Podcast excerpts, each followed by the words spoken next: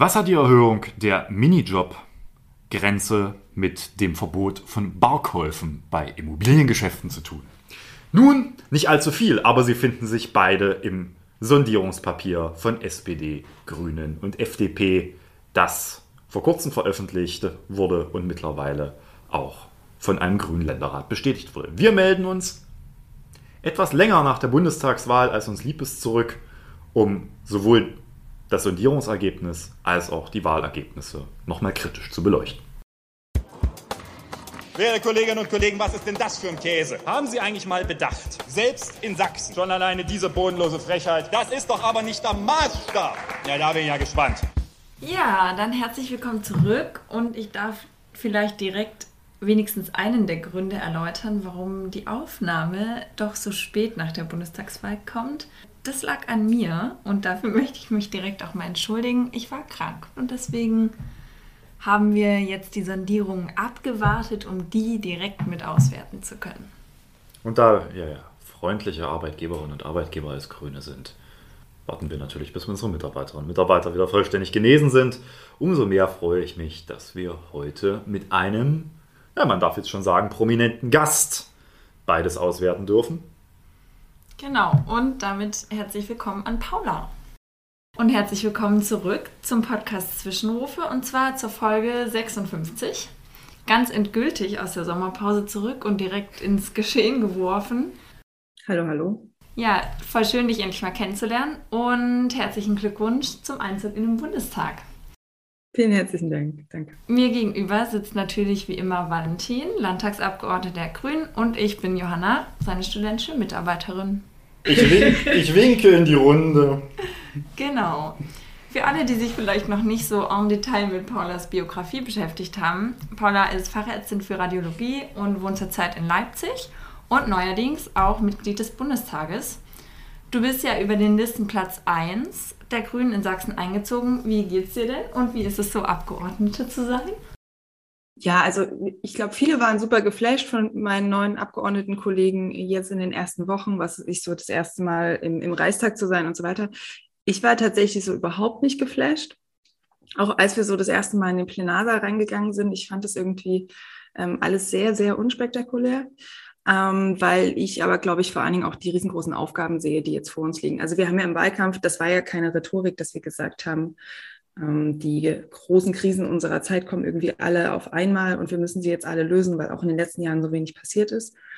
Und das sehe ich schon sehr stark. Also die Bewältigung der Klimakrise, die Rettung der ähm, Sozialversicherungssysteme, Zusammenhalt in unserer Gesellschaft, das sind einfach alles so riesengroße Baustellen. Und dann schaust du dich natürlich um, auch in den anderen Parteien. Und dann kannst du durchaus ähm, die Frage stellen, ob man mit den Leuten ähm, diesem Problem gerecht werden kann. Und ähm, das werden wir jetzt sehen in den nächsten vier Jahren. Vielleicht nochmal zur Bundestagswahl an sich, zu den Ergebnissen. Wie zufrieden wart ihr beide denn?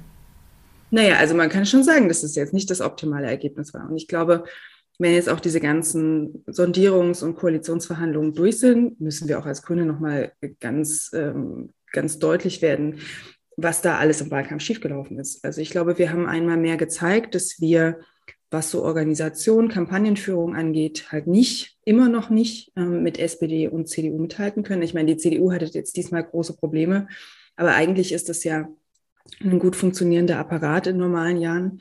Und wir müssen es einfach jetzt in den nächsten Jahren schaffen, dass diese Größe, die wir haben mit den Mitgliedern, auch mit dem Finanzvolumen, was uns diesmal zur Verfügung stand, dass wir das endlich auch umgesetzt bekommen in wirklich gute Kampagnen. Wir sind immer zwischen den Wahlkämpfen stark und wir müssen es schaffen, dass wir diese Zustimmungswerte in der Bevölkerung endlich auch bei allen Wahlen, nicht nur bei Europawahlen, sondern auch bei einer sowas wie einer Bundestagswahl endlich auch in Stimmen umsetzen können.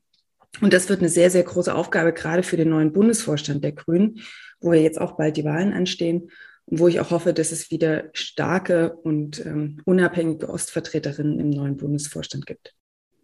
Ich würde sagen, gemessen an den Herausforderungen unserer Zeit und den Anspruch, mit dem er in diesen Wahlkampf gegangen ist, kann man mit dem Ergebnis im Bund nicht zufrieden sein. Das ist, glaube ich, aber mittlerweile auch bei allen so angekommen. Hm, ich sehe es durchaus differenziert, äh, was die tatsächliche Aus, äh, was die tatsächlichen Ergebnisse dann auch in den einzelnen Bundesländern angeht. Ich glaube, das ist sehr, das ist nochmal sehr deutlich geworden, dass auch das grüne Ergebnis sehr, sehr starker Schwankung, die es bei dieser Bundestagswahl unterlegen ist, was wir, wir sind ja alle besser geworden. Wir reden ja jetzt eigentlich davon, dass wir nicht so gut geworden sind, wie wir sein wollten. Und äh, aber in diesem Besserwerden ist das auch sehr, sehr unterschiedlich unter den grünen Landesverbänden gewesen. Ich finde das sehr äh, interessant, dass beispielsweise Nordrhein-Westfalen seine Zweitstimmenzahl fast verdoppeln konnte im Vergleich zur letzten oder sogar mehr als verdoppeln konnte im Vergleich zur letzten Wahl. Bayern und Baden-Württemberg allerdings eher an der unteren äh, Grenze, also mit fast nur 50% Steigerung ihrer Zweitstimmen sind.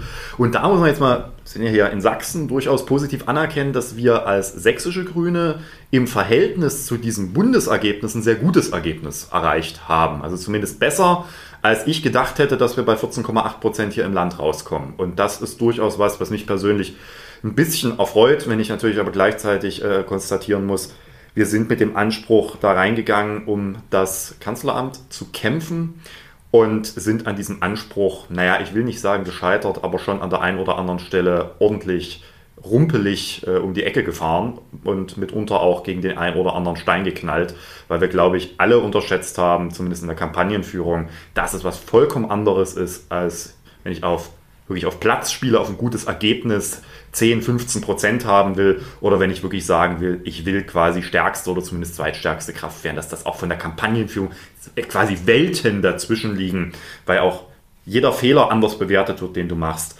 Jede, jedes Produkt, was du raus hast, einen vollkommen anderen Anspruch haben muss. Und ganz ehrlich, diese Divergenz haben wir im Wahlkampf zwischen Anspruch und Wirklichkeit nicht wirklich gut aufgelöst gekriegt. Genau, und, und es gab ja wirklich, also wir haben ja auch bei unserer letzten LDK in, in Leipzig darüber gesprochen, dass angesichts der Schwäche der CDU und der Schwäche der SPD, die zu dem damaligen Zeitpunkt auch wirklich noch eine Schwäche war, dass unglaublich viel möglich ist in diesem Sommer. Und da geht es ja auch um so Fragen, wenn du einmal so eine Partei wie die, wie die Union oder die SPD abgelöst bekommst, da verstetigen sich ja dann auch Effekte und da kannst du ja dann noch länger über auch die Legislatur heraus Kraft rausziehen. Und dass man dieses unglaubliche Fenster, das sich da aufgemacht hat, dass man das nicht genutzt bekommen hat, das wird einen mehr als die nächsten vier Jahre ähm, zum Nachteil gereichen. Und das ist ein ganz großes Problem. Ein ganz großes weiteres Problem ist, dass wir ja durchaus gesehen haben, was da alles an Kampagne kommen kann. Und alle haben immer betont, das wird, wird der härteste Wahlkampf, den wir jemals führen werden. Das war aber, also ich habe das Gefühl, das wurde so oft gesagt, bis alle dachten ja, das führt auch automatisch dazu, dass man schon vorbereitet ist, man, weil man weiß ja, was kommt. Aber man war halt ähm, zu großen Teilen nicht vorbereitet. Und dass man jetzt die SPD hat wieder so groß werden lassen, ist halt schon ein Problem, weil damit hat man natürlich auch die Scholz-SPD groß werden lassen. Also das ist, das sieht man auch jetzt schon in den ersten Wochen im Bundestag. Kevin Kühnert ist nicht mal mit im Sondierungsteam.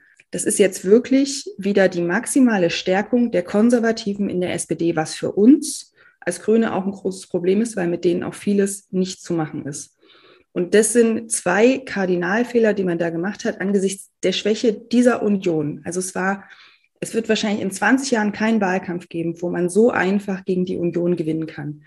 Und dass man das, das war ein Elfmeter, den man hätte machen müssen und man hat ihn nicht gemacht. Und das ist schon ein großes Problem.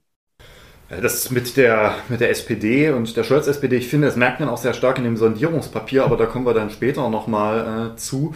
Ich, ich glaube auch, dass wir hatten so ein riesengroßes strategisches Momentum und ich glaube, das kriegst du nur alle 20, 30 Jahre so eine Situation, dass quasi alles so eng zusammenrückt. Ja? Ich, ich glaube nämlich nicht, dass das zwingend die Fortschreibung in der Zukunft sein muss, dass wir uns alle quasi bei jeder Wahl in dieser Konstellation bewegen, sondern dass das wesentlich volatiler ist. Das zeigen uns übrigens auch die Wahlergebnisse, äh, auch unsere Wahlergebnisse, wie volatil das mittlerweile ist, wie stark du mit guten Kampagnen auch Wählerinnen und Wähler mit guten, starken Erzählungen abholen kannst einen Punkt kann ich mir nicht sparen. Man kann über diese Kampagne reden und immer Plakate sind nie an Wahlergebnissen schuld. Ja, das ist eine der, glaube ich, der, der äh, größten Denkfehler, dass man mit Plakaten Wahlen gewinnt. Aber diese Kampagne war wieder eine und da ein, wiederholten sich eigentlich die Fehler der Jahre 2013 und 2017. Die ist auf einem Zenit von Umfragewerten gemacht worden und hatte das Ziel, diese Umfragewerte durchzutragen über einen langen Zeitraum und dann auf ein gutes strategisches Momentum zu hoffen. Und genauso wie schon 2017 und 2013 war diese Kampagne in dem Moment, wo sich die Lage zuspitzt, wo du auch Botschaften zuspitzen musst, wo du Klarheit zeigen musst, nicht mehr in der Lage, ein solches Umswitchen überhaupt in dieser Kampagne zuzulassen. Also es war quasi, die war nicht krisenresistent, diese Kampagne innerhalb eines Wahlkampfes. Und das ärgert mich, weil das ist eigentlich das, was wir schon 2017 sehr stark gesehen haben und 2013. Und das ist was, was wir definitiv auswerten müssen innerhalb für die nächsten Wahlkampagnen. Ich würde auch da ergänzend noch sagen, dass wir 2013 und 2017 halt nicht maximal gründlich ausgewertet haben, war die Grundlage dafür, dass das jetzt wieder passieren konnte. Weil also man erkennt ja schon Fehler, die sich auch wiederholt haben. Und ich glaube, deswegen muss diesmal wirklich der Anspruch sein, ja, jetzt in den Verhandlungszeiten ist ja nicht die Zeit für uns, auch nicht ähm, der optimale Zeitpunkt dafür. Aber spätestens im Frühling muss es eine ganz rigorose Aufarbeitung geben und optimalerweise auch schon bevor man den neuen Bufo wählt, was, was jetzt wirklich konkret schiefgelaufen ist, was alles äh, geändert werden muss, gerade auch auf unserer organisatorischen Seite. Also ich glaube, es ist ja wirklich nicht an den Mitgliedern gescheitert, es ist wirklich nicht an den Stakeholdern in der Zivilgesellschaft gescheitert und es ist auch nicht am Geld gescheitert. Und wie man es schafft, und das ist ja tatsächlich ein schwieriger Prozess, wie man es schafft, ähm, so eine krasse Kampagnenfähigkeit aufzubauen, wie sie andere schon Schrägstrich noch haben, wie sie, wie sie auch äh, sie nur erhalten konnten, trotz in den letzten Jahren schlechteren Ergebnissen, weil sie teilweise die Parteienfinanzierung einfach hochgezogen haben, damit sie keine MitarbeiterInnen entlassen mussten. Wie man das schafft, dass wir das jetzt endlich auch bekommen. Das wird die große Aufgabe, glaube ich, sein auf Parteiseite für die nächsten vier Jahre. Und ähm, das, das, ich glaube, was man halt so ein bisschen, man hat halt auch ein sehr kurzes Gedächtnis. Ne? Man hat halt zum Beispiel die Europawahlkampagne gesehen, die, die ähnlich lieblich war, und die halt sehr gut funktioniert hat, weil bei einer Europawahl auch Wählerinnen und äh, Wähler einfach ganz andere Maßstäbe anlegen. Und ich glaube, da muss man einfach nochmal viel stärker differenzieren. Es geht nicht immer um die jeweils letzte Landtags- oder Europawahl, sondern der Vergleichsmaßstab sind halt leider diese Bundestagswahlen. Und es ist für uns im Osten doppelt und dreifach wichtig, weil wir hier sehen, dass die Volatilität und damit die Bedeutung der Kampagne nochmal größer ist. Also wenn wir hier im Osten eine gute Kampagne haben, schneiden wir besonders gut ab. Wenn wir hier im Osten eine schlechte Kampagne auf Bundesebene haben, schneiden wir besonders schlecht ab. Das sieht man auch jetzt, dass im Osten plötzlich in Sachsen und in Thüringen die SPD durch äh, quasi für sächsische oder thüringische Verhältnisse durch die Decke geht, wo wir in allen letzten Landtagswahlen gesehen haben, dass die quasi kurz vor fünf Prozent sind oder zumindest einstellig. Und das ist äh, gerade deswegen haben wir als Ostverbände bei den Grünen nochmal ein enorm gesteigertes Interesse daran, dass diese Kampagnenfähigkeit jetzt endlich besser wird. Letzter Satz dazu. Paula und ich haben 2017 ja ein Auswertungspapier zu der damaligen äh, Wahlkampagne und Bundestagswahlergebnis geschrieben. Da war ja auch schon so der Trend. Wir müssen jetzt sondieren. Das zog sich ja dann ewig lange. Und danach werten wir das alles nochmal aus. Eine richtige Auswertung hat es nie gegeben. Und ich hoffe ganz ehrlich, dass diese zu Recht jetzt eingeforderte, wir müssen uns jetzt auf andere Dinge, es geht jetzt um dieses Land und nicht um unser Ergebnis. Wir werten das danach aus, wenn wir eine stabile Regierung gebildet haben, dass dieses Versprechen dann auch eingelöst wird und danach man nicht quasi im Regierungsalltag sagt, kommt, äh, die Wahl ist schon wieder ein halbes Jahr vorbei, was wollen wir da noch auswerten? Und das ist, glaube ich, was, wo jetzt auch ein Bewusstsein für da sein muss, dass äh, das notwendig ist, weil sonst wird man aus einer Regierung kommend 2000 und 25 ins Desaster rennen, wenn man das nicht ordentlich ausgewertet kriegt. Ja, und ein weiterer Punkt ist ja, dass man, wenn man jetzt noch ein halbes Jahr wartet, dass einfach viele Beteiligte dann auch schon wieder die Hälfte vergessen haben. Deswegen haben einige auch jetzt gesagt, schreibt das, was euch aus dem Wahlkampf in Erinnerung geblieben ist, schreibt das jetzt auf, damit, wenn wir dann auswerten, damit wir es dann tatsächlich in der Vollständigkeit zur Verfügung haben. Vielleicht eine letzte Frage noch, ein bisschen mehr auf Sachsen konzentriert. Wie bewertet ihr denn die Ergebnisse der Parteien in Sachsen? Ja, ich fange vielleicht mal an mit so der generellen äh, Bewertung des eher sächsischen Ergebnisses. Wir haben uns die Zahlen jetzt mittlerweile sehr gut angeguckt. Es ist ähm, letztendlich eine, ein Erfolg sowohl quasi was das Ergebnis angeht, weil wir haben das Landtagswahlergebnis wiedergeholt. Warum sage ich immer, dass das ein Erfolg ist? Nach dem Motto, es waren doch auch schlechter, als ihr erwartet hattet seinerzeit. Ja, das ist richtig. Auch damals sind wir mit dem Anspruch einer Zweistelligkeit in den Landtagswahlkampf gegangen und am Ende waren es 8,6 Prozent. Aber die Bundesumfragen waren damals noch viel, viel besser. Ja? Das war in so diesen, diesen quasi Auslauf der Europawahl mit diesem riesengroßen Ergebnis auch auf Bundesebene. Wir lagen damals bei 22 bis 24 Prozent in den Bundesumfragen und haben 8,6 Prozent geholt. Wenn man jetzt sagen, wenn man sagen, okay, hm, das äh, wenn der Bund quasi jetzt ähnlich gelegen wäre, wäre das Ergebnis mittelprächtig gewesen. Dadurch, dass wir aber quasi proportional deutlich besser jetzt dastehen als bei einem vergleichbaren Bundesergebnis in der Vergangenheit, ist das erstmal quasi wirklich ein nomineller Erfolg, dass wir dieses Landtagswahlergebnis wieder geholt haben. Ja, und vor allen Dingen auch im Vergleich zu den anderen Bundesländern, also Landesverbänden. Also auch da haben wir ja überdurchschnittlich quasi, äh, gerade auch im Ostvergleich abgeschnitten. Genau, die, im Vergleich zu den anderen Bundesländern und auch was die Absolutstimmenzahl angeht. Ja, das ist also auch, da haben wir auch die Europawahl quasi, die immer so ein Referenzmaßstab für die, weil das quasi für alle Landesverbände die beste Wahl war aller Zeiten 2019. Das ist immer so ein Referenzmaßstab. Woran sieht man, dass es uns aber auch strategisch sehr gut gelungen ist, einen Wahlkampf offenbar zu führen oder zumindest die, die Botschaften in den Wählerinnen und Wähler zu bringen? Es ist so eine, quasi, es gibt so eine Spaltung der äh, Ergebnisse, der positiven Ergebnisse. Zum einen haben wir wirklich in den Großstädten nochmal massiv zugelegt, also auch innerhalb der, der Hochburgen massiv zugelegt. Das sehen wir beispielsweise in Dresden sehr, sehr stark. Ne? Wenn, wenn wir die Dresdner Neustadt, unsere Premium-Hochburg, uns angucken, da haben wir massiv nochmal an Zweitstimmen zugelegen können. Ich muss nochmal zur Einschränkung sagen, wer das Papier von 2017 von Paula und mir gelesen hat, da haben wir ja sehr stark beschrieben, dass uns diese linkeren urbanen Milieus eingebrochen sind in Richtung der Linken. Uns ist es dort komplett gelungen, nicht nur den Einbruch zu kompensieren, sondern nochmal deutlich was draufzulegen. Das hätte ich in dem Maße jetzt nicht erwartet, dass das funktioniert, weil selbst eine Hochburg ist irgendwann mal nach oben. Selbst in der Dresdner Neustadt wählen nicht 80 Prozent Grüne irgendwann, auch wenn es für uns schön wäre. Aber das ist, glaube ich, eine Illusion. Mm. Und das ist, glaube ich, der eine Erfolg, den man sieht. Das heißt, es ist uns quasi gelungen, sehr stark in einem eher also einen progressiv urbaneren Raum, grüne Wählerinnen und Wähler wirklich zu überzeugen. Und das ist gar nicht so einfach, weil das klassisch auch Wechselwählerinnen und Wechselwähler auch zur SPD sind. Ja? Also das ist durchaus eine Herausforderung. Und gerade in so einem Zuspitzungseffekt, den wir ja jetzt einfach hatten in den letzten Wochen, Scholz gegen Laschet, haben viele, haben wir auch in den bundesweit sinkenden Umfragen bei uns gesehen, einfach taktisch gewählt und gesagt, ich will den Sozen als Kanzler der kann gern Rot-Grün oder Ampel oder sonst was machen, aber dafür will ich jetzt einen Sozialdemokrat. Hat die SPD ja auch gut adressiert. Ja? Wer Scholz will, muss SPD wählen. Das äh, war schon klar. Und das ist das eine positive Bild, also wirklich diese, diese Stärkung Hochburgen, urbane Hochburgen, dass uns das gelungen ist. Und dann ist uns das zweite gelungen, was ich ganz interessant finde, weil uns das in dieser, quasi im Auftreten beider Erfolge zuletzt 2009 gelungen ist, nämlich dass wir gleichzeitig in den Klein- und Mittelstädten des ländlichen Raums sehr, sehr gut zulegen konnten. Also dort haben wir in vielen Fällen unsere Ergebnisse verdoppeln können im Vergleich zur letzten Bundestagswahl. Das ist durchaus äh, nicht nur anerkennenswert, sondern teilweise geht das auch dann mit enormen Stimmgewinnen einher. Und dort muss man aber vor allem gucken, dass es eben nicht einfach nur der ländliche Raum, wie es so schön dann immer heißt, weil den gibt es nicht. Der ländliche Raum ist viel, viel pluraler und diverser, als wir immer tun. Und es gibt in sagen wir mal, mein Wahlkreis bei der Landtagswahl hat mehr Dorf mit dem Schönfelder Hochland als so mancher Wahlkreis im ländlichen Raum, der eine Mittelstadt umfasst.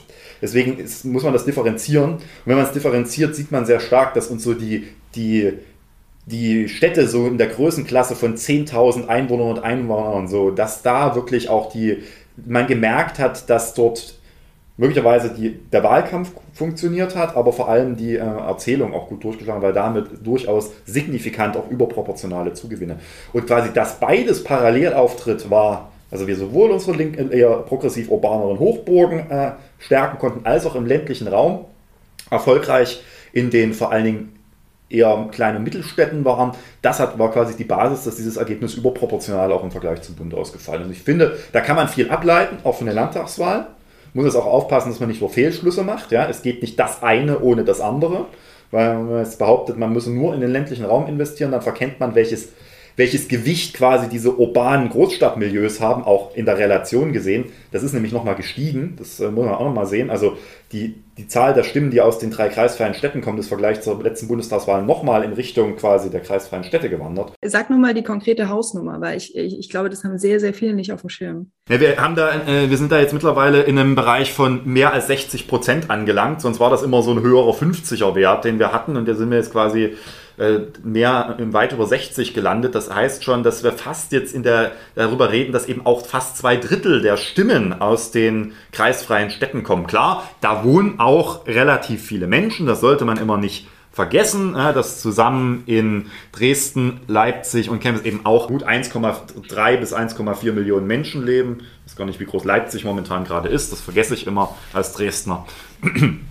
ja, also so mal meine Einschätzung zu den grünen Ergebnissen. Ja, also ähm, ich finde es auch sehr spannend, weil ich glaube, ähm, es gibt ja dann immer verschiedene Akteurinnen und Akteure mit unterschiedlichen Interessen. Und ich glaube, man muss schon nochmal sehr deutlich sagen, dass es nicht alleine äh, die Stärkung im ländlichen Raum war. Also es gibt ja auch die Zahl, wie viele Gemeinden in Sachsen gab es jetzt noch, die unter drei Prozent waren. Auch die Zahl ist ja deutlich gesunken. Und äh, auf der anderen Seite sehen wir, dass wir in den Städten einfach noch Teile haben, wo wir enorme überproportionale Wachstumspotenziale haben. Also ich nenne immer gern den Leipziger Norden, wo Marie äh, ganz am Anfang des Wahlkampfs gesagt hat, sie will den Leipziger Norden nicht aufgeben. Im Leipziger Norden wird jetzt ordentlicher Leipziger Nordwahlkampf gemacht. Und es hat extrem gut funktioniert. Natürlich auch, weil sich diese Stadtteile teilweise auch verändern, ne? weil es da auch enormen Zuzug gibt, weil auch die klassischen Hochburgen, und das ist tatsächlich so ein kleiner Unterschied zwischen Leipzig und Dresden. Ähm, in Dresden bleiben die grünen Hochburgen ja ähm, von den Stadtteilen her so ein bisschen statisch, also die, äh, die, die formieren sich aus, die werden teilweise noch stärker. In Leipzig ist es alles sehr, sehr viel dynamischer. Also du hast jetzt bei allen letzten Landtagswahlen, wenn du schaust, welcher Ortsteil von Leipzig war der Grünen stärkste, das ist bei jeder Wahl ein anderer. Und das ist oft der, wo gerade der meiste Zuzug, die meiste Dynamik stattfindet. Also jetzt war es zum Beispiel Lindenau, zur Landtagswahl war es noch Reutnitz, davor war es immer Schleusig. Und da siehst du auch, ähm, wie unglaublich viel Dynamik auch bei den Zuzugsbewegungen in Leipzig noch ist und wo jetzt die Leute hinziehen. Und ich finde es auch spannend, das ist auch, wenn man sich die Leipziger Karte nochmal anschaut, jetzt zur Bundestagswahl, wo war welche Partei zweitstimmenstärkste? Da haben wir jetzt diese, diesen Ring, den wir auch zum Beispiel aus dem OB-Wahlkampf kannten. Ne? Das Leipziger Zentrum äh, wählt links, der Leipziger Rand äh, wählt konservativ. Das ist jetzt nochmal ausdifferenziert in einen engeren Kreis, den mittleren Kreis und quasi den äußeren Kreis Leipzigs. Und im inneren Kreis, also da, wo es am urbansten ist, da, wo auch der Altersschnitt ähm, am niedrigsten ist, wird grün gewählt. Dann gibt es darum so einen roten Ring mit auch im Schnitt älterer Bevölkerung, die dann tatsächlich ähm, zu, äh, zum, zum äh, größten Anteil ähm, SPD tatsächlich dieses Mal gewählt hat. Und dann gibt es noch den konservativen Kreis. Also da sehen wir auch, dass wir vor allen Dingen da, wo die Bevölkerung halt im Schnitt vergleichsweise jung ist, tatsächlich auch diesen SPD-Effekt nicht in gleicher Form hatten. Ich glaube, das ist eine wichtige Botschaft ähm, gerade auch für die Landtagswahlen, ne, wo sind tatsächlich Kernwählerinnen und Kernwähler, die vor allen Dingen auch gegebenenfalls nach inhaltlichen Positionen wählen und wo sind diejenigen, die tatsächlich auch sehr stark von Kampagnen abzuholen sind. Und ähm, ich glaube, Sachsen hatte ja immer auch im Osten das Alleinstellungsmerkmal, dass wir hier einfach große Städte haben. Und äh, jetzt in der Bundestagsfraktion, ich habe mich auch so ein bisschen darum gekümmert mit anderen zusammen, dass wir jetzt eine bessere Vertretung der Ostinteressen hinbekommen. Das ist eine Landesgruppe Ost, ähm, dass eine Landesgruppe Ost noch ein bisschen sichtbarer auftritt und so weiter. Und wir sind tatsächlich davon ausgegangen, äh, lange Zeit, dass wir in vielen Ostländern die Zahl der Bundestagsabgeordneten zumindest verdoppeln können. Das hätte bedeutet, dass zum Beispiel aus Sachsen-Anhalt nicht mehr nur eine kommt, sondern zwei, aus Mecklenburg-Vorpommern nicht mehr nur eine oder zwei. Und auch die dortigen jeweiligen Plätze zwei auf den Listen haben sich durchaus ähm, berechtigte Hoffnung gemacht, dass sie auch mit im Bundestag sein werden. Und wir dachten, dass äh, wir als Ostgruppe insgesamt größer werden, dass aber so die Anteile der verschiedenen Landesverbände ungefähr gleich bleiben.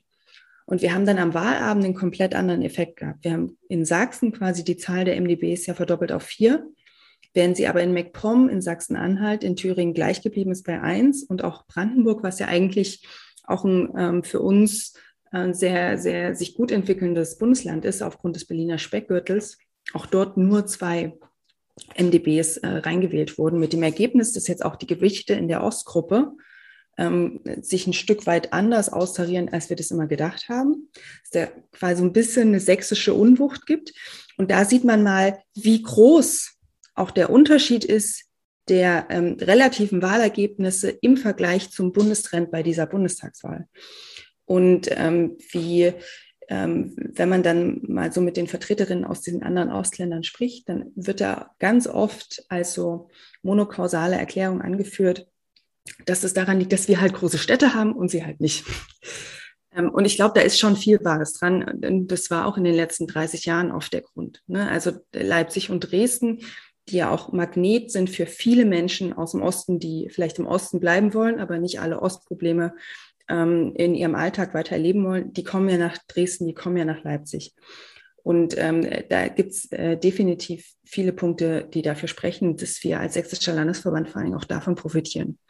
Aber da muss man schon auch immer dazu sagen, dass eben gerade dieser Effekt, dass wir die Zahl der Gemeinden, wo wir unter drei Prozent bleiben, so deutlich reduzieren konnten. Das genau ist schon auch ein Unterschied ähm, zu anderen Ostregionen. Die sind da auch teilweise noch strukturschwächer. Und äh, teilweise gab es da auch noch Sondereffekte, weil zum Beispiel in MacPom ja auch noch eine Landtagswahl war und so weiter. Aber ich glaube, das müssen wir uns für den ganzen Osten nochmal näher anschauen. Und das wäre auch äh, für mich so der Wunsch hier, äh, rausgehend auch mit Valentin, äh, sich nochmal anzuschauen, wie sich das einordnet in den gesamten Osten. Ne? Weil ich glaube schon, dass da sehr viele äh, Faktoren teilweise sehr ähnlich ablaufen und dann hat man einfach nochmal eine größere Datenbasis, auf der man das prüfen kann. Also gerade Thüringen ist ja zum Beispiel auch sehr spannend weil es im, im östlichen Thüringen zum Beispiel, wenn man sich auch die Direktwahlkreise von der AfD gewonnen und so weiter anschaut, da gibt es ja schon ähm, auch sehr starke Ähnlichkeiten zum Beispiel zu Sachsen. Das fände ich spannend und ähm, wir werden jetzt sehen, wie wir diese äh, sächsische Unwucht in der Ostgruppe, wie wir die möglichst gewinnbringend auch für den ganzen Osten einsetzen können. Ja, eine Zahl, weil jetzt Paula auch auf diese Gemeinden unter 3% äh, mehrfach abgehoben hat. Also das ist wirklich signifikant. Wir hatten 2017 noch 301 Gemeinden in Sachsen. Sachsen hat nur 423, die unter 3% waren. Also quasi die überwiegende Masse und das hat sich jetzt auf 70 reduziert bei dieser Wahl. Warum sind diese 3%? Das ist immer, da, ab da hast du so eine gewisse Signifikanz. Ne? Also da, da ist dann auch klar, dass äh, das jetzt nicht einzelne Effekte sind, sondern dass das wirklich auch eine, ein gewisser Wahlkampferfolg äh, dann auch ist. Und ich habe jetzt nochmal die Zahlen, weil ich es uns nur abstrakt gesagt hat, in meinen Unterlagen gefunden. Also der Verhältnis der kreisfreien Städte am Gesamtwahlergebnis in Sachsen bei den Grünen ist von 58,8 in 2017 auf jetzt 63,7 angestiegen. Also schon ein beträchtliche, auch da muss man sagen, mittlerweile Unwucht. Aber eben, es geht das eine nicht ohne das andere. Das hat dieses Ergebnis eben auch klar gemacht. Und ich fände es sehr wertvoll, wenn wir uns das nochmal für den ganzen Osten angucken. Denn es bleibt bei mir immer noch die Grundfeststellung, ich werde, egal wann, keinen erfolgreichen Kampf um das Kanzleramt führen können als Grüne, wenn ich nicht auch im Osten stark bin. Und das hat auch Fragen, hat auch viel mit der Frage von Kampagnen zu tun, wie die gebaut werden und ob die überhaupt äh, in dem Maße genau den Effekt auch mitdenken. Und das ist, glaube ich, ein Punkt, der lohnt sich nochmal sehr, sehr stark auszuwerten. Und da könnt ihr euch sicher sein, wenn da im Bundesverband drüber geredet wird, äh, werden wir uns dafür einsetzen, dass genau das passiert. Ne? Also auch ähm, das, was ja auch in anderen Parteien teilweise gesagt wird, ne? Wahlen werden im Osten nicht gewonnen, aber verloren. Das ist, glaube ich, ein bisschen unterkomplex. Aber das, äh, welche unglaublich große Relevanz einfach aufgrund der Volatilität der hier holbaren Stimmen ähm, der Osten für so ein Bundestagswahlergebnis besitzt, ich glaube, das muss man noch mal viel deutlicher herausstellen. So, nächstes Thema. Jetzt haben wir viel über die Wahl geredet. Eigentlich wollten wir noch mal kurz über andere reden. Dann lass uns mal kurz über die CDU reden. Sehr, sehr gerne. Also das, äh, was, was die CDU hier am Wahlabend erlebt hat, das hat die, glaube ich, ähm, also so wie auch im, gesamten Bundesverband, ne, das hat die, glaube ich, extrem durchgerüttelt. Und äh, da wird gerade alles in Frage gestellt. Und wenn man sich das auch anschaut, ne, also man trifft ja jetzt teilweise auch auf die CDU-VertreterInnen, ähm, was das für die jetzt tatsächlich auch bedeutet mit ähm, MitarbeiterInnen, die entlassen werden und so weiter. Das ist schon, das sind schon äh, sehr, sehr groß, was da gerade passieren muss. Und wenn man sich natürlich auch anschaut, und das ist das, wo ich dann tatsächlich auch ähm, die sagen würde, das hat nicht nur positive Folgen, diese unglaublich große Zahl an Wahlkreisen, in Sachsen, die jetzt aufgrund der Schwäche der CDU nicht, weil die AfD so stark dazu gewonnen hätte, sondern aufgrund der Schwäche der CDU an die AfD gegangen sind, die jetzt quasi im Bundestag ohne wirklich wirkmächtige Vertretung sind, weil natürlich auch von SPD, FDP und uns Grünen nicht aus jedem dieser Wahlkreise jetzt Menschen im Bundestag sitzen, wie die Interessen dieser sächsischen Region im nächsten Bundestag, zum Beispiel auch im Haushaltsausschuss, gut abgebildet werden können, damit diese Regionen weiter auch äh, gut an Bundespolitik angebunden sind. Das ist tatsächlich eine sehr große Frage, wo, glaube ich, alle Beteiligten noch nicht hundertprozentig wissen, wie wir das gelöst bekommen. Vielleicht zwei Befunde zur CDU. Zum einen ist es wirklich nochmal sehr deutlich geworden, dass es die CDU einen massiven Spread zwischen ihren Erst- und Zweitstimmen hat. Ja, und auch das nicht mehr gereicht hat, um Wahlkreise zu gewinnen.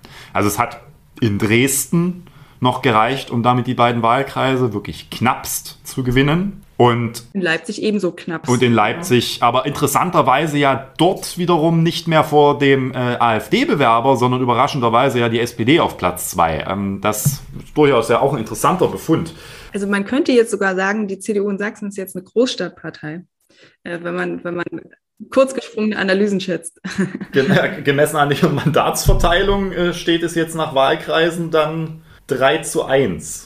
Ich finde also, das ist interessant, also dass dieser, dieser Effekt auch wirklich, den wir ja im wirklich Großen bei der Landtagswahl mit Michael Kretschmer als quasi der, der Retter der Demokratie, dem dafür auch die viele Leute gewählt haben, äh, dass das quasi sich in kleinerer Ebene in den Wahlkreisen wieder durchgetragen hat. Ich kenne auch sehr, sehr viele Grüne, die mir sehr deutlich gesagt haben, liebe Leute, ich wähle euch alle mit der Zweitstimme oder selbst äh, Parteimitglieder kenne ich, die dann aber äh, gesagt haben, bei der Erststimme muss ich taktisch wählen, damit die AfD den Wahlkreis nicht wählt. Und trotz dieser Unterstützung ist es ihnen eigentlich nur noch in den Großstädten gelungen. Das zeigt eigentlich, dass also dieser diese Demokratie, demokratische Einbindungsfähigkeit, die die CDU hier für sich reklamiert, ja Tatsache nur mit einem progressiveren Milieu funktioniert. Das finde ich eine erste wirklich interessante Erkenntnis. Wobei ich da jetzt einhaken würde, aus meinem Wahlkreis natürlich ähm, quasi Peak-Progressivität in Sachsen, Leipziger Süden.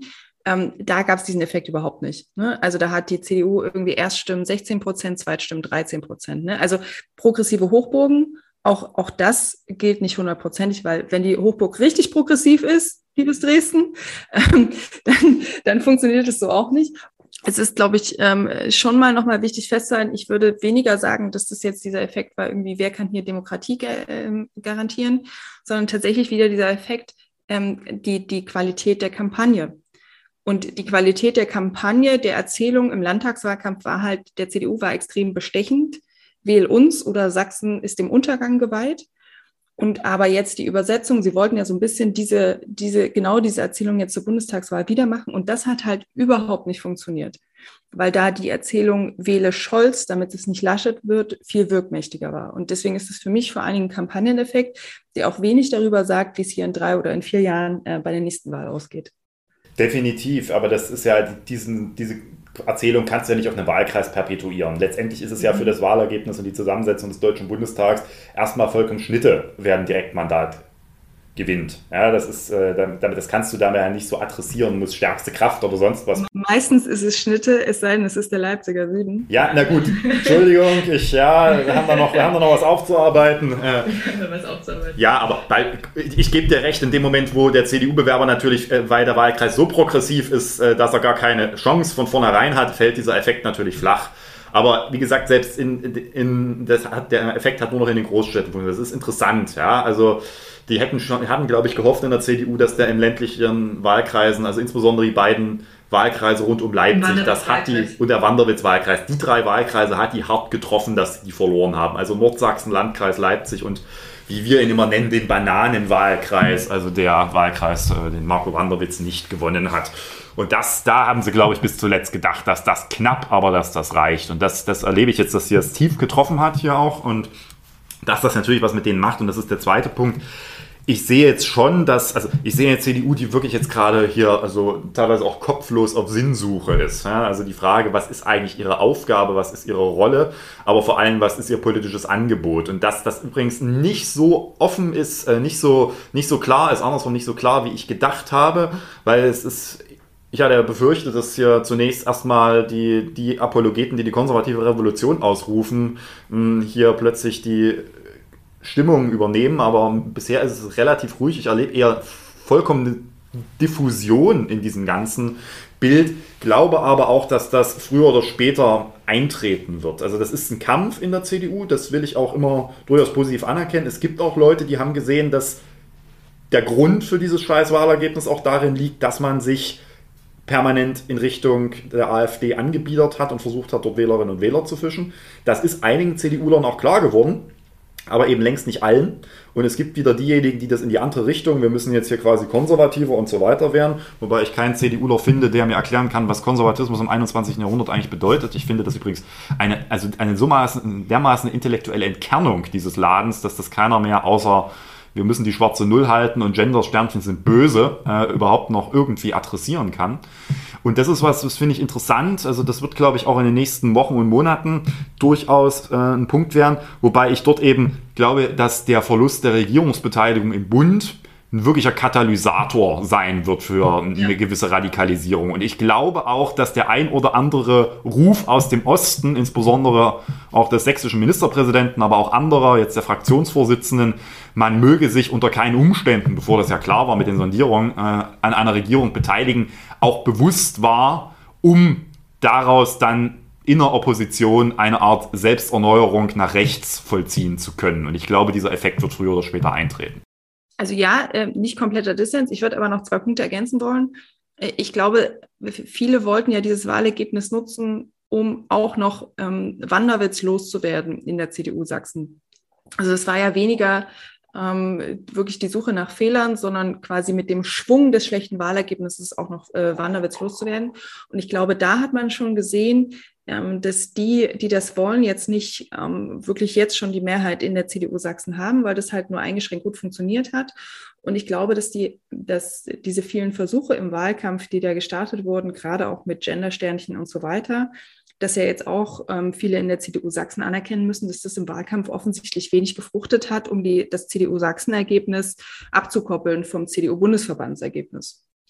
Und ähm, ich glaube, man darf auch nicht vergessen, dass die sächsische CDU-Gruppe im Bundestag weiterhin, also jetzt eher noch liberaler ist. Also ganz konservative Leute sind halt rausgeflogen. Ne? Und was man, was man jetzt in der Landesgruppe da hat, ist durchaus, ist halt ein ähm, Marco Wanderwitz, ist aber auch eine Yvonne Marquardt, ist ein Jens Lehmann aus Leipzig, Leipziger Nordwahlkreis, das, äh, und die zwei aus Dresden. Das ist jetzt nicht äh, die Rechtsaußenlandesgruppe der CDU Sachsen. Das ist genau äh, die andere Gruppe. Und äh, das wird schon spannend sein, äh, wie das da jetzt weitergeht. Ich glaube, auch die, die ähm, sehr rechtsaußenstehenden in der CDU Sachsen können halt nicht für sich reklamieren, dass sie mit ihrem Wahlkampf zum Beispiel Görlitz oder Bautzen oder Mittelsachsen gewonnen hätten. Und das ist für die natürlich auch eine ganz äh, große Schwächung. Das ist das eine. Und ich würde tatsächlich sagen, dass wenn diese konservative Ausrichtung auch der CDU im Bundesverband äh, tatsächlich kommen soll, wird sie, glaube ich, schon noch ein Stück weit rausgeschoben, weil nächstes Jahr einfach unglaublich wichtige Landes, äh, Landtagswahlen anstehen. In Schleswig-Holstein, in NRW, im Saarland, wo die CDU gerade in Schleswig-Holstein jetzt vor allen Dingen eher dadurch ähm, mehrheitsfähig geworden ist, dass sie halt eher liberal aufgetreten ist. Und ich glaube, so viel Disziplin werden sie gegebenenfalls noch aufbringen, um das abzuwarten. Da fällt mir immer nur dazu ein, dass ein hochrangiger CDUler mir mal sagte, als ich ihm bei einem inhaltlichen Dissens in den Koalitionsverhandlungen sagte, dein Kollege Günther macht das doch in Schleswig-Holstein und das kann doch für die CDU genau. nicht so schlimm sein, antwortete mit dem legendären Satz, das ist aus unserer Sicht allerhöchst ein sehr entfernter Verwandter von uns. Und äh, das zeigt halt auch die, die, die, Spaltung. Ich glaube, perspektivisch werden wir an der, quasi an Ost-West diese äh, durchaus diese unterschiedliche Ansichten äh, viel, viel stärker noch äh, gespiegelt bekommen bei der CDU. Ich glaube, das Tatsache in NRW und Schleswig-Holstein, auch in einigen, also generell so in der die westdeutsche CDU, da glaube ich eher, dass die sich die Frage stellen werden, wie sie beispielsweise wieder großstädtische Milieus stärker adressieren können. Also da rechne ich sogar mit, eher mit einer Phase der Modernisierung im Sinne einer leichten Liberalisierung an der einen oder anderen Stelle, weil sie einfach gesehen haben, dass sie massiv Wählerinnen und Wähler an die Grünen verloren haben dort und die sie natürlich auch für grundsätzlich wieder rückgewinnbar halten. Währenddessen ich schon glaube, dass im Osten der Trend in die ganz andere Richtung gehen wird. Und die Frage ist, wie lange das eine Volkspartei aushält, in so zwei vollkommen unterschiedliche Richtungen dann entsprechend auch auszufallen. Aber das wird quasi eine der wirklich großen Schwierigkeiten, das ist zu beobachten und äh, mal gucken. Ich glaube nämlich, dass das Problem der sächsischen CDU wiederum ist, die haben nächstes Jahr wichtige Landratswahlen und Nee, das ist unser aller Problem. Weil ja, das ist unser aller Problem, aber aus deren Sicht gilt es natürlich, ihre Landräte zu verteidigen. Und äh, die sehen jetzt schon, dass äh, die Wahlkreise sind ja nahezu identisch zu den Landkreisen und sehen halt die äh, Effekte einer relativ blauen Karte. Das ist auch für uns eine riesengroße Herausforderung, weil ich sage jetzt mal böse, AfD-Direktkandidat ist, ist für die Region auch ein Problem. Aber ein Landrat hat eine deutlich andere Machtfülle als ein, als ein direkt gewählter Bundestagsabgeordneter. Ja, das hat man jetzt allein schon in Corona gesehen. Ne? Genau. Also auch, auch eine Stadt wie Leipzig oder eine Stadt wie Dresden hat ein Interesse daran, dass der Landrat oder die Landrätin im Nachbarlandkreis nicht komplett durchdreht. Und deswegen wird das quasi eine der Riesenherausforderungen auch für uns als Grüne werden. Das wird, glaube ich, auch für die Frage, welche Bündnisse wir in diesen Wahlen eingehen, eine hochinteressante. Ich glaube, wir können uns da nicht mehr auf klassische, auf klassische Logiken verlassen, die wir bisher hatten bei Landratswahlen nach dem Motto, naja, realistisch äh, wird es am Ende sowieso wieder ein CDUler und wir müssen gucken, dass wir zumindest in den zweiten Wahlgang kommen, sondern das wird für uns eine Frage auch, wie wir demokratische Bündnisse bei diesen Landratswahlen hinkriegen, damit wirklich die nicht an äh, die AfD fallen. Und das wird für uns auch ein schmerzlicher Prozess sein, den sich jetzt aber auch eine, eine Partei, auch dieser Landesverband stellen muss. Wie gesagt, für die CDU ist das aber quasi momentan das Kardinalproblem. Die denken nicht in der Landtagswahl 2024, 2020. Da hoffen sie auf ihren Messias Michael Kretschmer, der sie wieder rettet, sondern die haben große Angst vor dem wahrscheinlich Juni 2022. Ich würde ganz kurz ergänzen, also das finde ich äh, durchaus auch spannend. Also Franziska Schubert hat ja da zum Beispiel auch Kandidierende von Ampelbündnissen ins Spiel gebracht. Ne? Also ich glaube, da muss jetzt sehr schnell die Debatte sehr intensiv werden, wie wir diese Landratswahlen äh, nächstes Jahr angehen. Und ich würde auch noch mal auf die anderen Wahlen nächstes Jahr verweisen wollen. Diese Landtagswahlen in Schleswig-Holstein, NRW, Saarland die sind auch für uns unglaublich wichtig, weil dort kann die Sperrminorität der Union im Bundesrat fallen. Wir haben ja jetzt noch eine Situation, wir haben ja immer darüber geredet, wir Grüne regieren im Bund nicht mit, aber wir regieren über die Länder mit, weil ohne uns im Bundesrat nichts geht. Und alles, was durch den Bundesrat äh, kommt, haben wir große Mitspracherechte über unseren G-Kamin, also die Vertreterinnen und Vertreter der grünen Regierungsbeteiligung in den Bundesländern. Genau das ist jetzt umgekehrt der Fall für die Union. Die Union hat da aktuell noch eine Sperrminorität. Und äh, wahrscheinlich wissen alle Hörerinnen und Hörer, NRW ist ein großes Bundesland. Schleswig-Holstein ist so ähm, äh, und, und Saarland jetzt nicht so sehr. Aber die haben alle drei nächstes Jahr Landtagswahlen. Und wenn wir es dort nochmal schaffen, gerade auch, weil die Union sich bis dahin eben wahrscheinlich nicht komplett zurechtgerüttelt hat, weil zum Beispiel in NRW jetzt auch einer antritt, der jetzt gerade erst Ministerpräsident wird, der, der Wüst für die CDU. Das kann die Chance sein, dass wir auch im Bundesrat ähm, tatsächlich ohne Einspruch der, der CDU regieren können, was, was unglaublich viele Themen dieser neuen Ampelregierung, das kann jetzt vielleicht auch eine Überleitung zum Sondierungspapier sein, unglaublich viele Projekte jetzt im Bundesrat noch behindern kann. Und das wäre dann nicht mehr der Fall. Und deswegen sind diese Landtagswahlen für uns alle, alle Grüne in ganz Deutschland unglaublich wichtig. Dann hoffen wir mal, dass das Saarland eine Landesliste zusammenkriegt. wenn, wenn nicht, ähm, kann, kann, man sich damit trösten, äh, dass NRW im Zweifel sehr viel wichtiger ist. Richtig. Gut, dann lass uns doch mal über das Sondierungspapier reden, wenn wir es jetzt schon angeschnitten haben. Also was ich unglaublich spannend finde, ist, dass sehr, sehr viele dieses Sondierungspapier jetzt rezipieren, wie man damals Verhal Ver Ergebnis, Verhandlungsergebnisse der Jamaika-Runden interpretiert hat, nämlich dass das quasi schon ein komplett fertiger Vertrag wäre und also jetzt auch keine Kritik irgendwie an Luisa Neubauer, aber wenn vor allen Dingen auch aus der Klimabewegung jetzt äh, angemerkt wird, was alles noch nicht drin steht, ähm, das sind ja zwölf Seiten, die tatsächlich ähm, nur das beschreiben sollen, was in allen drei Parteien die Zustimmung generiert, dass man jetzt überhaupt erstmal in ordentliche Verhandlungen geht. Und also ein häufiges Beispiel ist ja zum Beispiel auch Drogenpolitik, dass das jetzt gar nicht drinsteht. Ähm, wenn Sachen gar nicht drinstehen, ist das vor allen Dingen das Zeichen, äh, dass da viele Einigungen möglich sind, weil für keine der drei Parteien da so eine krasse rote Linie drin ist, dass man ohne einen Satz dazu ähm, die eigenen Mitglieder gar nicht überzeugt bekommt für Koalitionsverhandlungen. Und das ist, glaube ich, das, was wir jetzt, also was wir in den letzten zwei Tagen noch in der Kommunikation nicht so richtig gesehen haben, dass nochmal kommuniziert wird, ist einfach komplett anders dieser Prozess dieses Mal laufen soll als 2017 mit Jamaika, dass es eben nicht so detailliert sein soll, dass es sich eben nicht von Anfang an schon äh, so zerfasern soll. Und ähm, das ähm, müssen wir, glaube ich, in der Kommunikation jetzt auch in den nächsten äh, Tagen nochmal stärker machen, auch nach parteiintern. Also wir sagen auch Mitglieder, ja, das ist voll das FDP-Papier. Ähm, und äh, da würde ich halt hart widersprechen. Naja, so hart würde ich da äh, nicht widersprechen, aber also da haben wir, glaube ich, ich will jetzt keinen Dissens sagen, ich glaube, das liegt aber auch an sehr unterschiedlichen Wahrnehmungshorizonten bei diesem Papier. Ich finde sehr interessant die Unwucht dieses Papier zwischen mitunter sehr detaillierten Festlegung in meines Erachtens nicht bestechend wichtigen Bereichen hat. Ich nehme jetzt meinen Liebling der. Ja, du musst ja, glaube ich, jetzt mein Beispiel nennen. Ne, nehme meinen Liebling des Verbots des Erwerbs von Immobilien mit Bargeld. Nee, das finde ich gar nicht so schlecht. Aber ja, ich. Ja. Nee, ich finde das inhaltlich total richtig, aber das ist natürlich schon eine sehr detaillierte Maßnahme. Glaub, das musste rein, weil, also du siehst ja jetzt schon, dass quasi der äh, Wohnen ist für viele das zentrale Thema, gerade auch für viele SPD-WählerInnen. Und das musste, glaube ich, mit rein, damit da nicht einfach gar nichts steht. Ne?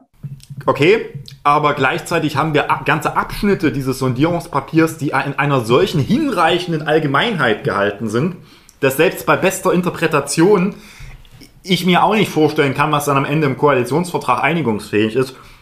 Ich mache das mal an, wirklich an meinem, äh, meinem Thema, Themenbereich. Also der ganze Bereich der, der Innen- und Rechtspolitik strotzt neben ein paar konkreter, notwendiger Punkte, glaube dass in dieser Wahrnehmung, wer hat wo quasi sehr prononcierte Einzelpunkte setzen können und gleichzeitig in anderen Themen es sehr allgemein gehalten wird, diese Unwucht entsteht. Ich glaube auch nicht, dass das ein FDP-Papier der Überzeugung, dass wenn man dieses Papier liest, die FDP die Wahl gewonnen hätte, hänge ich nun wahrlich nicht an.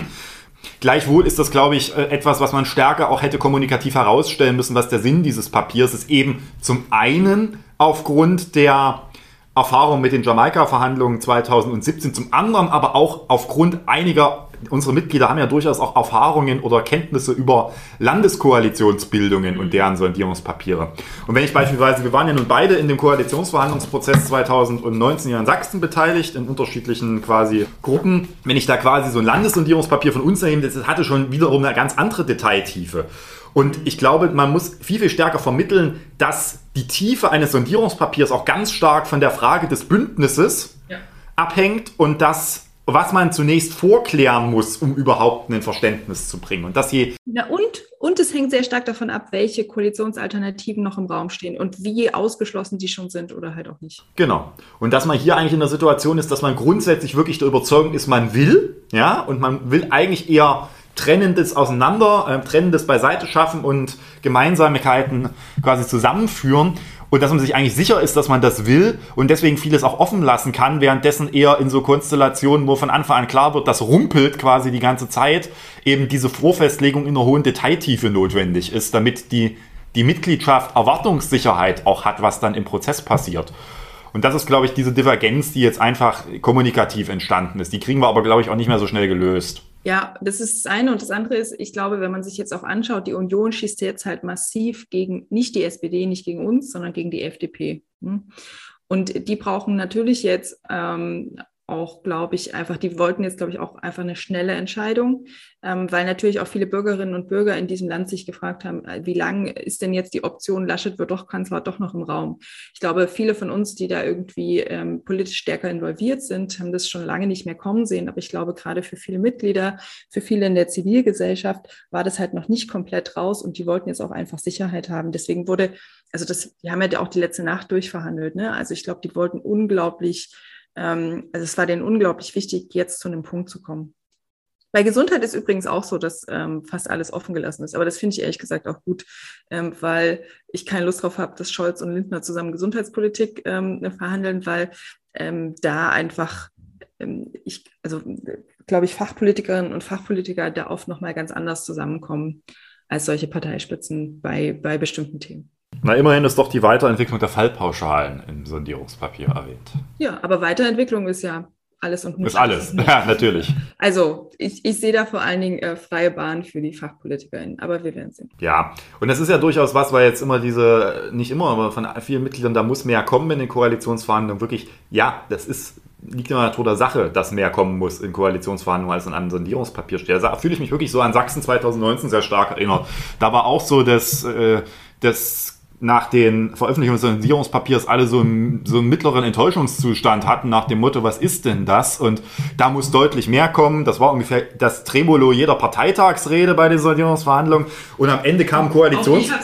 Genau, genau. Und am Ende kam ein Koalitionsvertrag raus, wo alle da saßen, das hätten wir jetzt vom Sandierungspapier nicht gedacht, dass der so kommt. Ja, also ich auch, würde jetzt nicht sagen, dass das damals alle gesagt haben. Ich, ich neige, ich neige zu der mir innewohnten Übertreibung und Verallgemeinerung von äh, Einzelfallkasuistik. Aber war schon so ein bisschen der Tenor. Und dann waren schon viele wirklich überrascht, dass daraus immer noch ein sehr starker Koalitionsvertrag mit vielen Punkten, die gar nicht im Sondierungspapier angesprochen waren, äh, werden konnte. Und ich glaube, auf dem Weg befindet man sich jetzt hier auch. Gleichwohl die Umsetzung eines solchen Koalitionsvertrages dann noch Punkt 3 ist, wie ich mit sächsischer Sicht sagen kann. Aber das ist was anderes. Aber also, nee, also ich, ich glaube, diese Umsetzung haben diesmal auch alle sehr stark auf dem Schirm, gerade bei dieser ganzen Debatte Finanzierung, ne? weil Finanzierung bedeutet ja, wenn die Finanzierung nicht geklärt ist, ist äh, alles unter Vorbehalt und das sehen viele ähm, sowohl BeobachterInnen als auch Parteimitglieder durchaus ähm, als sehr großes, äh, zentrales Problem. Und ähm, ich würde noch mal einen Punkt machen. Ich glaube, die SPD ist extrem wenig sichtbar. A, im ganzen Sondierungsprozess, aber auch jetzt in diesem Papier. Also da ist Mindestlohn und dann kommt lange nichts. Und also ich fand es sehr intelligent, dass man sich gleich am Anfang von uns mit FDP zusammen hingesetzt hat, weil die beiden Parteien ja tatsächlich zusammen größer sind als die ähm, FDP im aktuellen Bundestag und weil man natürlich auch diese zwei Parteien brauchte, um die Entscheidung zu treffen zwischen CDU und SPD. Ich sehe jetzt aber so ein bisschen dass der auch mediale Fokus und auch äh, wenn, wenn wir zum Beispiel mit unseren Mitgliedern reden, dann wird sich sehr viel an der FDP abgearbeitet, weil die sichtbar ist und die SPD tritt komplett so ein bisschen in den Hintergrund. Und da sehe ich jetzt durchaus auch äh, zunehmend eine Gefahr, weil das bestimmte auch äh, sozialpolitische Themen äh, jetzt noch nicht in dieser Breite oder Durchsetzungskraft im Sondierungspapier stehen, das ist halt einfach nicht ähm, nur, weil Grüne sich dafür gegebenenfalls nicht stark genug eingesetzt hätten.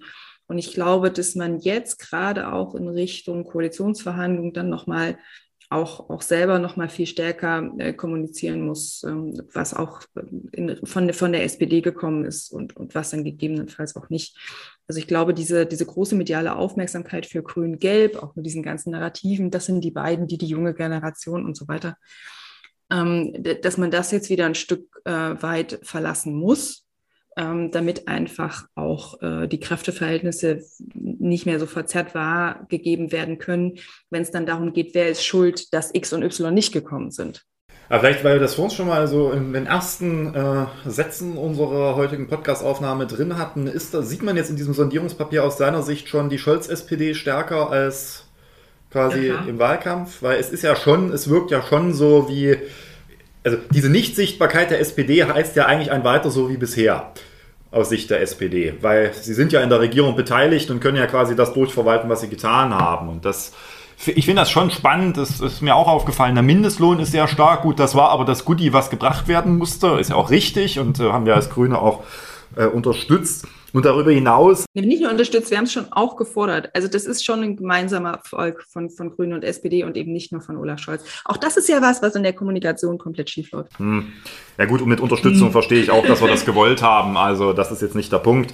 Aber es ist immer die Frage, wem wird das dann am Ende zugerechnet? Das stimmt ja. Aber so insgesamt finde ich schon, dass die Überschriften, ne, wie sowas wie soziale Sicherheit bürgerfreundlich gestalten oder Respekt und Chance im modernen Arbeitsmarkt, das sind ja eigentlich von Überschriften ja wirklich klassische SPD-Überschriften. Und das, was da dann drunter steht, äh, äh, wirkt wie ein Kompromiss aus Wahlprogrammen der Grünen und der FDP. Und das ist, glaube ich, äh, ich habe so ein bisschen die Sorge, dass die darauf setzen, ihr quasi großes Beharrungsvermögen als Scholz-SPD dann in den Koalitionsverhandlungen einzusetzen, nach dem Motto, ja. mehr ist halt auch nicht. Und dann wird es wirklich problematisch, weil das geht dann, glaube ich, auch äh, stark mit uns nach Hause, wenn das eintritt. Also das ist, das ist auf jeden Fall ein Punkt. Ich würde schon sagen, dass wenn man es sehr gründlich liest, da sind schon ein paar Punkte drin. Ne? Also so Kindergrundsicherung ist auch ein ähm, grün-rotes Projekt. Ähm, die äh, BAföG-Reform ist ein grün-rotes Projekt. Die ähm, Zusicherung der Rente, darüber wird fast nicht gesprochen, aber Renteneintrittshalter stabil halten, Rentenniveau stabil halten, das ist mit äh, das finanzwirksamste oder eins der finanzwirksamsten Projekte, die da drin stehen. Ähm, auch das äh, war ein grün-rotes Projekt. Also da sind schon einige Punkte drin. Aber wenn man jetzt sagen müsste, was ist das, das Projekt der SPD, was da drin ist, äh, was niemand anders wollte, wirst du nicht finden. Und ähm, ich glaube, also vor allen Dingen auch die, die Wohnungsfrage, also dass da wirklich gar keine Mietpreisbremse drinsteht und so weiter. Da sind wir mal gespannt, wie sich das dann konkret auswirkt. Willst du vielleicht trotzdem noch kurz was zu den ersten Wochen sagen? Ja, es ist halt, ähm, die, die, ersten Wochen sind halt krass, weil du noch keine Mitarbeiter hast ähm, und äh, trotzdem schon die ganze Korrespondenz hast. Ähm, das, das ist halt einfach viel, viel, viel. Und ähm, ansonsten, das haben auch andere Kolleginnen und Kollegen schon gesagt, du kommst ja aus dem Wahlkampf, wo du den ganzen Tag auf Senden, Senden, Senden bist. Du kommunizierst alles, was du tust. Irgendwie jede, jede fünf Minuten irgendwie Gespräch mit irgendeiner Bürgerin oder so wird rausgetwittert. Und dann gibt es quasi auf einmal den Sortierungsprozess und es ist wie so eine kommunikative Vollbremse, weil ab dem Punkt gar nichts mehr kommuniziert werden darf. Und das ist schon, ähm, das ist schon ein krasser Switch. Ähm, und ansonsten ist es schon auch Jetzt sind diese ersten Wochen auch schon sehr verschult angelegt gewesen. Also die, die haben, da kamen tatsächlich so Begriffe wie ähm, Stundenplan für Woche 1, Stundenplan für Woche 2 und so weiter. Und wenn man da schon ein bisschen länger im Berufsleben stand und dann neu im Bundestag kommt man vielleicht jetzt auch nicht ganz krass der Neuling ist, dann fühlt, also das, das wirkt schon so ein bisschen äh, paternalistisch oder maternalistisch, je nachdem, wer einem da äh, gerade gegenübersteht. Das ist was, womit, glaube ich, viele, gerade von denen, die jetzt irgendwie nicht mit 23 im Bundestag gewählt wurden, ähm, womit man so ein bisschen fremdet. Genau. Ähm, das sind so Punkte. Und ähm, was ähm, mich sehr überrascht hat, war, wie wenig man von den Abgeordneten der anderen Fraktionen jetzt am Anfang sieht. Weil gerade durch Corona es jetzt gerade so ist, dass alle eigentlich nur im Plenarsaal richtig gut tagen können, damit man so halbwegs Abstände hat. Was aber natürlich dann auch nach sich zieht, dass alle zu komplett anderen Zeiten tagen. Ähm, und gleichzeitig haben ja auch viele noch, noch keine ähm, endgültigen Büros und so weiter. Äh, viele haben noch keine Wohnung in Berlin. Und man trifft tatsächlich relativ wenige äh, MDBs der anderen Parteien. Man, ähm, die, die, die ich mit Abstand am häufigsten sehe, sind AfDler, die nicht wieder reingewählt wurden, auch aus Sachsen, ähm, weil die gerade irgendwie sehr viel Zeit damit da, anscheinend dort verbringen, Büros aufzulösen und so weiter. Ähm, und ich hoffe, dass gerade so der Austausch mit den anderen Parteien ähm, dann in den nächsten Monaten, wenn vielleicht auch die Corona-Regeln nochmal angepasst werden können und man zum Beispiel auch wieder Besucherinnen und Besucher unkomplizierter im Bundestag äh, empfangen kann, äh, dass das dann deutlich besser wird. Genau. Vielleicht noch ein letzter Punkt, vielleicht nochmal kurzer Ausblick für unsere Hörerinnen und Hörer. Was denkst du, wie lange dauert jetzt der Koalitionsverhandlungsprozess? Haben wir die Situation, dass Angela Merkel noch die Neujahrsansprache hält oder nicht? Also ich habe am Wahlabend gesagt, kann sein, kann nicht sein. Ich habe übrigens bin kurz davor, eine Wette zu ähm, gewinnen mit äh, Leipziger Lokaljournalisten, dass Jamaika eben nicht kommt. Und offiziell ist ja jetzt als Losung ausgegeben, dass man Weihnachten fertig sein will. Ähm, das kann natürlich, da können immer Sachen dazwischenkommen. Ähm, gerade auch, wenn jetzt tatsächlich in, in einigen Parteien dann auch irgendwie der Eindruck entsteht, dass da keine ganz äh, faire Verteilung äh, der Erfolge ähm, passiert ist. Aber ich glaube, was über allem steht, ist diese Erfahrung von 2017, dass es damals vor allen Dingen auch daran gescheitert ist, dass es zu langwierig war, dass es zu wenig Steuerung gab. Und das ist schon sehr präsent, dass das so nicht nochmal passieren soll. Und deswegen halte ich schon für relativ wahrscheinlich, dass man Weihnachten dann auch tatsächlich durch ist. Wobei auch da ja nochmal zwei unterschiedliche Zustände zwischendurch mit den Verhandlungen und ja. es gibt dann einen Abstimmungsprozess oder Tatsache schon der, äh, die neue Bundesregierung steht. Das sind ja auch so zwei unterschiedliche Punkte. Klar, auf jeden Fall. Gut, wir dürfen also gespannt sein. Dann haben wir ja auch sehr lange jetzt schon geredet und sind eigentlich am Ende des heutigen Podcasts angekommen. Vielen Dank, Paula, dass du dir die Zeit genommen hast. Gerade mit Blick auf die vielen Terminanfragen freuen wir uns natürlich, dass du die Zeit übrigen konntest, so einen unbedeutsamen Podcast wie hier mit uns zu bestreiten. Ja, man muss ja auch dazu sagen, viele Terminanfragen ähm, sind ja die, wo von vornherein klar ist, dass man niemals Ja sagen wird. Ähm, also die diversesten äh, Tabak-Lobbyverbände und so weiter mit den besonders schön gestalteten Umschlägen aus Stoff und so weiter. Oh, schön. Das erinnert mich daran, dass äh, bei mir noch ein Glücksspiel-Lobbyist anklopfen wollte. Auch so eine interessante Lobbyistenvereinigung. Neben Tabak, glaube ich, diejenigen, die ein großes Sendungsbewusstsein haben. Aber das äh, ein anderes Mal vielleicht als Thema. Ja, dann vielen herzlichen Dank und dann erstmal alles Gute und noch viel Erfolg in den kommenden Wochen wenn es dann in Berlin hoffentlich auch etwas stärker in Richtung der Koalitionsverhandlungen dann auch auf eine fachliche Einbindung geht. Bin gespannt, ob dann die Fachpolitikerinnen und Fachpolitiker sich durchsetzen können an der einen oder anderen Stelle. Ja, ich glaube, es wird sehr vom Thema abhängen.